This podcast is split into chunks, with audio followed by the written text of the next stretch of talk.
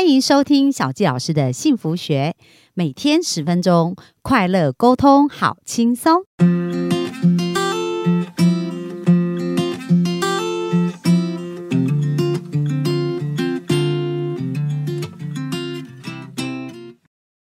欢迎收听小纪老师的幸福学，很开心又在空中跟大家见面。那本周很兴奋啊，我们邀请律师娘来跟我们分享啊，她自己本身从一个人到一群人，然后到呃夫妻创业的过程当中。那我们知道，在结婚以后，就是柴米油盐酱醋茶嘛，大家就离不开金钱这个议题啊。所以，我们今天就来聊聊夫妻当中的一个金钱关系哦。那我们就邀请我们的静茹来跟我们分享一下。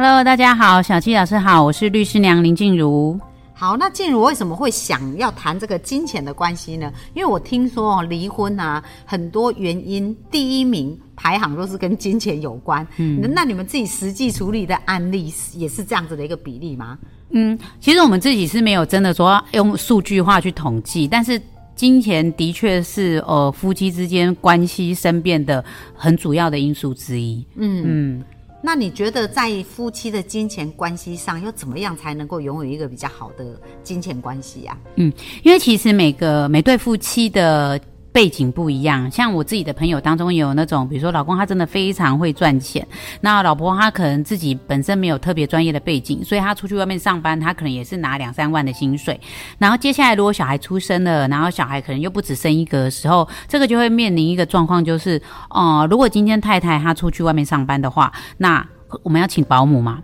那保姆以现在的行情的话，如果你是全日托两个的话，那薪水那个花出去的支出是明显多于太太上班的薪水。对，所以很多夫妻，特别在台湾，我发现台湾的比例也很高，就是很多太太就因为这样跟先生之间最后讨论的结果就是。太太不去外面上班，先把两个小孩带带大就好了，这样，然后就是呃，等小孩大了再看要不要出去上班，对，然后这个是我们很常见的状况。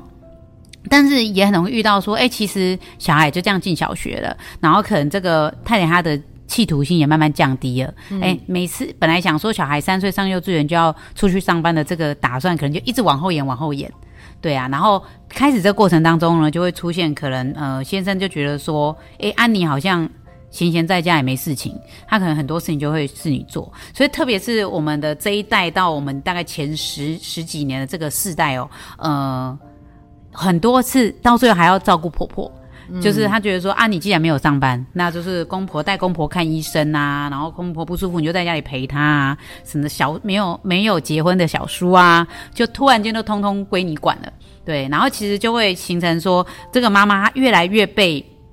留在家里，因为给你的负荷那么多的时候，你也没有办法让自己去学习一个新的专长，然后你也觉得说，哦，我这些事情先做完，我要才要去做我要做的事情的时候，你的时间体力都不够了，嗯，对，所以呃，最常看到一个状况就是说，呃，家庭里面只有一个单独的收入，然后也。会因为这样去影响到夫妻之间的关系，嗯，可能先生这边，呃，我们台有一句话叫有一个名词叫做“扣谁”，有没有？他就觉得说啊，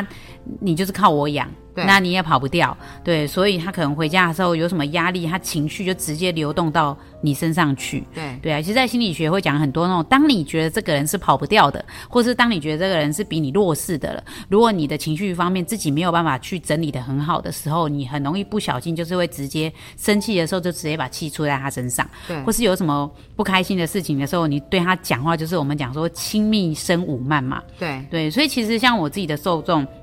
里面有很多家庭主妇，她都会跟我聊到这件事，然后他们也会把这个事情说啊，我先生就是觉得说我不会赚钱，他讲话就呃不尊重我，或是我先生觉得他在吸呃我在吸他的血，对，或者是为什么我只会花钱不会赚钱？对，就会发现说，甚至有的先生他在结婚之前，他是次先生跟他讲说，你不要出去外面上班啦，你就是在家带小孩，我负责赚钱就好了。对啊，但是最后他会开始觉得太太不赚钱这件事情对他来说，突然间又有关系了。嗯，对啊，所以其实呃，如果你一开始没有好好的去处理好这个金钱关系的时候，而且它其实会随着阶段性生变的。对，对啊，所以呃，夫妻之间到底怎么去处理你们的收入跟资产，其实是不但是你一开始最好就要有去沟通，而且过程中要不断的去调整，然后甚至每个阶段其实它可能那个。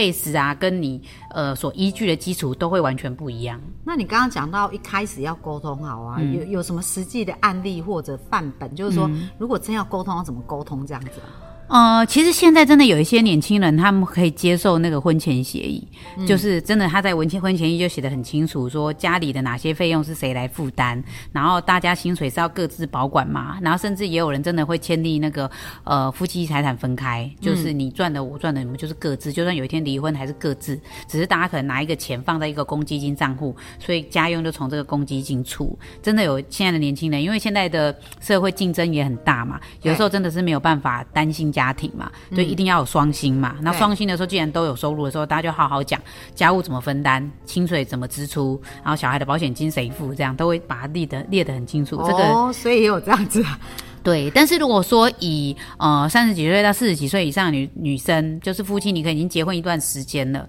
对啊，这个时候如果你觉得金钱上有一些疑虑的话，其实真的要把它拿出来讨论。嗯譬如说，可能有一些家庭主妇，她会觉得我名下都没有钱，然后你每个月给我的也是家用，家用花掉也就没有了，然后我永远都会身上不会有存款，那目前又没有工作，那如果你没有选择，或是对方希望你不要出去外面工作，把家里顾好的话。呃，还是会那很他还是要付薪水啊、真的很建议说，哎、有的先生就把家用当薪水，他觉得啊，我上个月不是才给你两万块，啊，那给孩子的学费、买菜钱对对对，什么他都通通赚进去啊。嗯，所以他说扣一扣，我身上真的自己可以运用，也只剩下三五千块。然后他跟我讲说，我上个月不是才给你两万块，所以真的是要讨论，让他知道这些钱花到哪里去，而且真的是没用到自己身上。嗯我觉得这个是。就是不是凭感觉啊，就让他很清楚知道说你到底是怎么用这一些啊，嗯他才不会觉得你拿到这些好像，哎、我不是给你什么钱啊，你怎么都乱用用掉，有时候对啊啊就会为这样争执。嗯，对，所以所以一定是要去沟通，而且沟通没有用的话，你真的要去做好一些保护自己的方式，比如说你真的就要有自己的薪水。如果你真的从对方身上，呃，拿到一些收入是困难的，或者你觉得好像嗯对方给的很不甘愿的话，嗯、最好是还是要有自己的薪水，因为真的。他下个月还不要再给你钱，都是他决定的。哦，对，老板还不见得可以随便 fire 掉你哦。了解。那刚刚因为有讲到那些签协议书啊或各方面，也会牵涉到一些法律的部分嘛，嗯所以呃，进入你们的事务所也有在协助厘清这一些部分嘛。对啊，因为其实呃，有一些人会想说，哎，现在是不是规定说夫妻财产是不是共有的？对，因为好像说离婚的时候就一人一半嘛。对对对对，但其实。嗯，他的这个说法是没有那么精确，就是夫妻财产其实不是共有的，是分开的。也就是说，你名下的财产是你的，然后你可以自由决定什么花用。因为如果是共用的话，那我要花钱，我都要问过你呀、对对不对？公家的东西使用过之前一定要先讲嘛，对啊，要互相同意才能才能使用嘛。所以夫妻财产其实是分开的，因为你的薪水你要怎么花那是你的自由，那我的薪水要怎么花我的自由，那我的房子呃。我决定要卖掉还是租人，我也是自己决定，这个才叫夫妻财产分开嘛，不是我今天我的房子，那因为夫妻财产共有，所以我要租别人还是要卖掉，我还问过你，对。对啊，所以没有嘛，夫妻财产其实是分开的，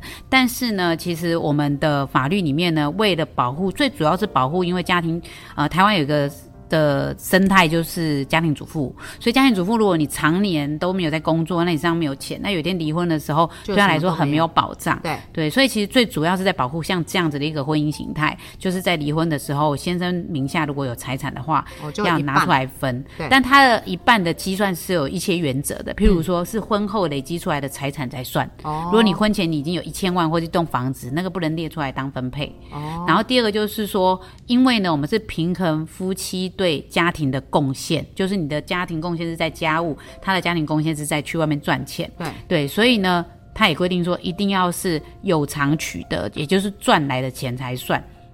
所以呢，如果是呃继承来的嫁妆，还有什么聘金啊，就是、哦就是那种嗯呃父母送给你的钱，对那他不会列入剩余产分配计算的基础。哦，嗯，了解。所以其实也蛮多法律常识的哈。嗯所以像律师讲，如果要找到你的话，要去哪里才可以找到你呢？哦，透过什么方式啊？我自己就可以到我的粉砖后面私讯我，我都是自己回复。所以粉砖的名称是律师娘讲悄悄话，律师娘讲悄悄话，我们也会放在线上。好。然后还有，我知道你们还有一些社团嘛，是社团的名称呢？对啊，对啊，我们有一个社团很有趣，叫做“娘子军不能不知的婚姻真相”。啊哈，对，然后这社团里面现在目前已经有十一万的成员，嗯而且里面就是每天你都会看到很多，我都会笑说是鬼故事，哦 因为会写很多跟另外一半班之间的事，然后你都会觉得哇，超扯，是真的怎么还吗会？有这样的事？对啊，是是然后就我们都会笑说是鬼故事这样。哦对啊，对啊，然后但是我自己也还是比较喜欢，就是帮助妈妈的部分是自我成长的部分，然后或是有时候他们有一些心里话跟我讲，我真的会给他们一些意见。嗯但如果是法律的部分，我还是会请他们直接去找律师，嗯因为这样的话可以给他们更完整的建议。对，但是我觉得我在发生事情之前，这样我最少我们自己要知道说，你对自己要有一些权利义务要有一个大方向。嗯，然后真的要做好保障。就是如果你要真的常年做家庭主妇的话，就是你可能就是名下真的要有财产，你要跟对方讲好，就是比如说你房子买了要登记在我名下，嗯或者是说你每个月要给我多少钱，那我是可以存下来的。对，对，不是说什么除我花了生活了，费以外，应该还有一些那个自己可以使用的钱。对对对，否则其实。特别是到了中年，那个恐慌感真的会很大，嗯，因为你会开始觉得自己的青春不在了，然后体力不在了，然后你会看到说，今天如果我要再出去工作，我有点觉得说我好像比不上年轻刚出社会的人。对啊，这些不安全感其实慢慢的他都会一直浮出来。那我就会看到一些太太很有趣啊，他们会比如说什么藏私房钱啦，或者是说，诶，我还有一个朋友是有他其实有在管先生的钱，只是先生的钱他也是家庭主妇，然后生了三个小孩，然后都是在家里带小孩。但是因为他先生的是自己创业嘛，然后那些钱呃太太是可以领出来，然后拿去做生活费的。就有一次太太就把先生里面的账户的钱全部一次提出来放到自己的账户里面去，就是为了他自己安全感。他说不然我好没有安全感。然后先生都说你不能这样做啊，因为公司公司需要周转，这样对啊，你最少都要先跟我讨论过。但是先生那个太太就是很好像可能吵吵个架还是什么，然后他就想说哇吵架万一离婚怎样，然后他就因为他有那个存折印章，就把它全部提出来，然后放到自己的名下。对，所以其实那些恐慌感、不安全感，其实在我的受众里面，真的可以看到很多家庭主妇是有这样出来的。嗯，然后更有趣的是。还有的先生是中年危机之后，他们也会有不安全感哦。我有遇到蛮多，就是大概四五十岁以上的那个伴侣是女生这边跟我说，她的先生或者是就他的另外一半就会到那个呃四五十岁的时候，突然说，哎、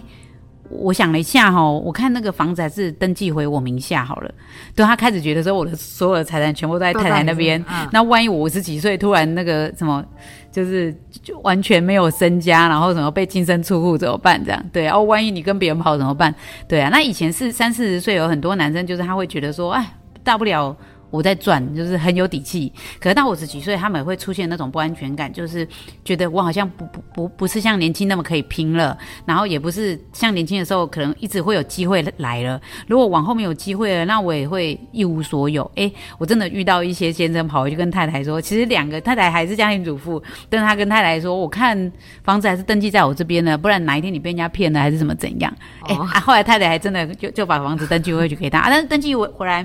先生也没有要干嘛，对。就这样子就相安无事地过下去。这个也是案例，我遇到蛮多个的。哇，所以其实，在金钱这件事情上，有很多不同的想法跟处理方对对式啊，哈。嗯，但是我觉得总归啊，很重要，就是说自己一定要拥有自己那独立的能力很重要。嗯，为什么女性成长非常重要？因为当你有在成长，你你那种自我价值感就会比较高。对对可是当你没在成长，你内在没有自我价值感，只是想要控制对方，其实这个关系只会越越远。对对，嗯，所以它其实牵涉到一个很重要的东西，就是选择权。嗯，当你拥有这个能力的时候，你不一定要说我要出去外面很会赚钱对，什么，可是起码你有选择，你今天是要留下来，对，还是要走出去这样。嗯嗯，好啊，那我觉得这个很重要，所以下一集啊，我们就要来谈一谈呢、就是说，哎，你怎么帮助这些娘子军们哦，去创造更多的收入？嗯，因为我知道你也是。发于就是看到这么多案例，觉得说，哎、他们应该是拥有自己的能力、自己的钱，可是他在上班可能没办法在一个固定的时间，